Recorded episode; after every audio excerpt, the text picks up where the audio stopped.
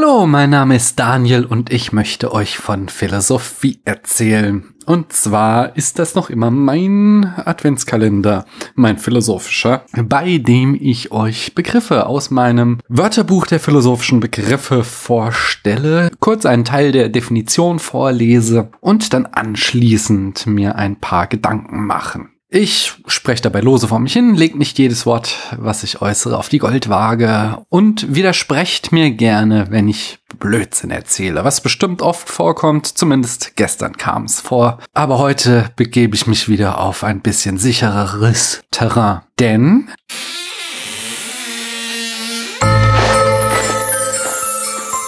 hinter dem fünften Türchen findet ihr Exemplifikation oder Exemplifizierung, wie das Wörterbuch sagt.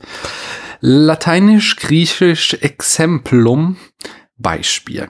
Die Veranschaulichung abstrakter Begriffe und Sachverhalte an sinnlich wahrnehmbaren Gegenständen oder Vorgängen, an konkreten Beispielen, Zeichnungen und dergleichen. Ja, wie gesagt, gestern bisschen hin und her gestolpert, aber heute habe ich wieder sicheren Boden unter meinen Füßen.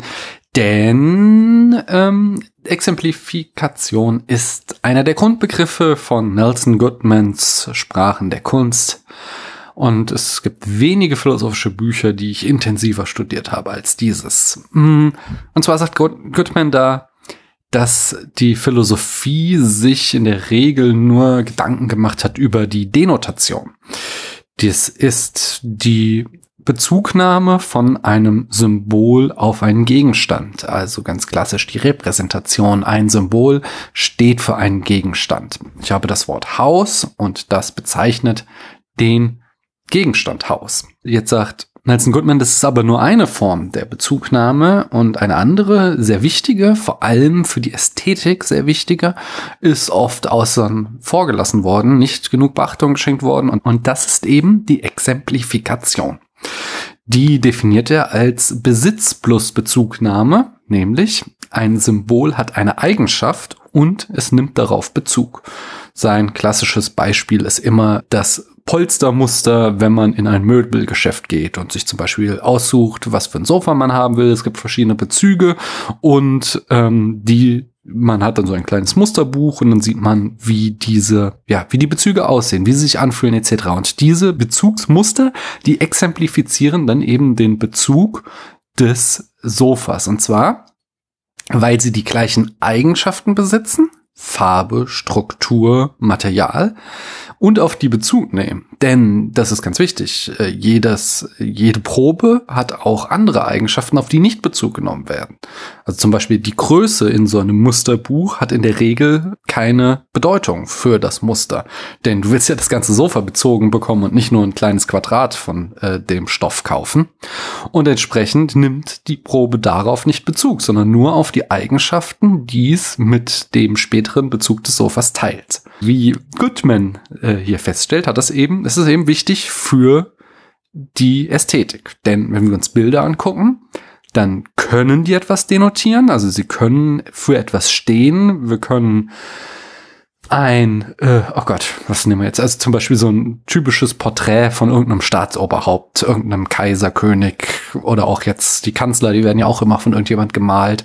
Die repräsentieren natürlich ähm, das Ding in der Welt. Äh, zum Beispiel Kanzlerin Merkel jetzt sagt, ich weiß nicht, ob die schon ein Porträt hat, ich gehe mal davon aus.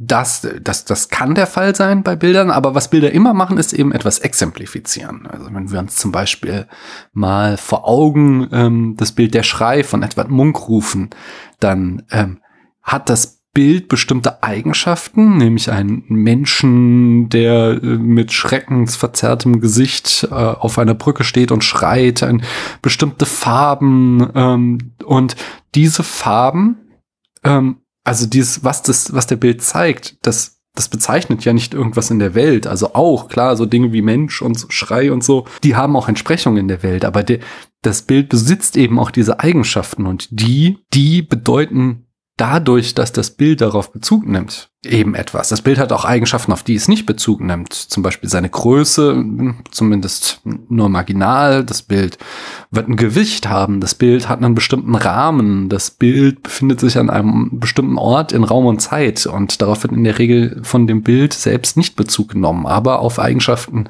wie Farben, Gestalten etc. Und jetzt fährt Goodman fort und sagt, diese Bezugnahme kann buchstäblich sein. Also das Bild hat die Eigenschaft, rot zu sein und darauf Bezug zu nehmen, aber sie kann eben auch metaphorisch sein.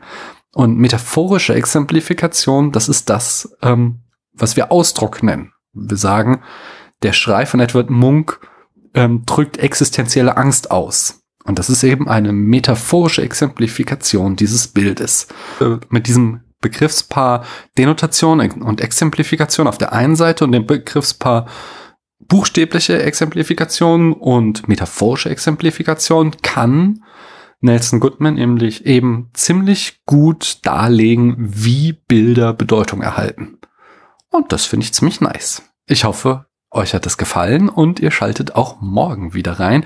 Wenn es euch gefallen hat, dann, dann, dann macht doch mal ein Foto stellt es auf Instagram, verlinkt mich, at Privatsprache und sagt mir, was dieses Bild exemplifiziert.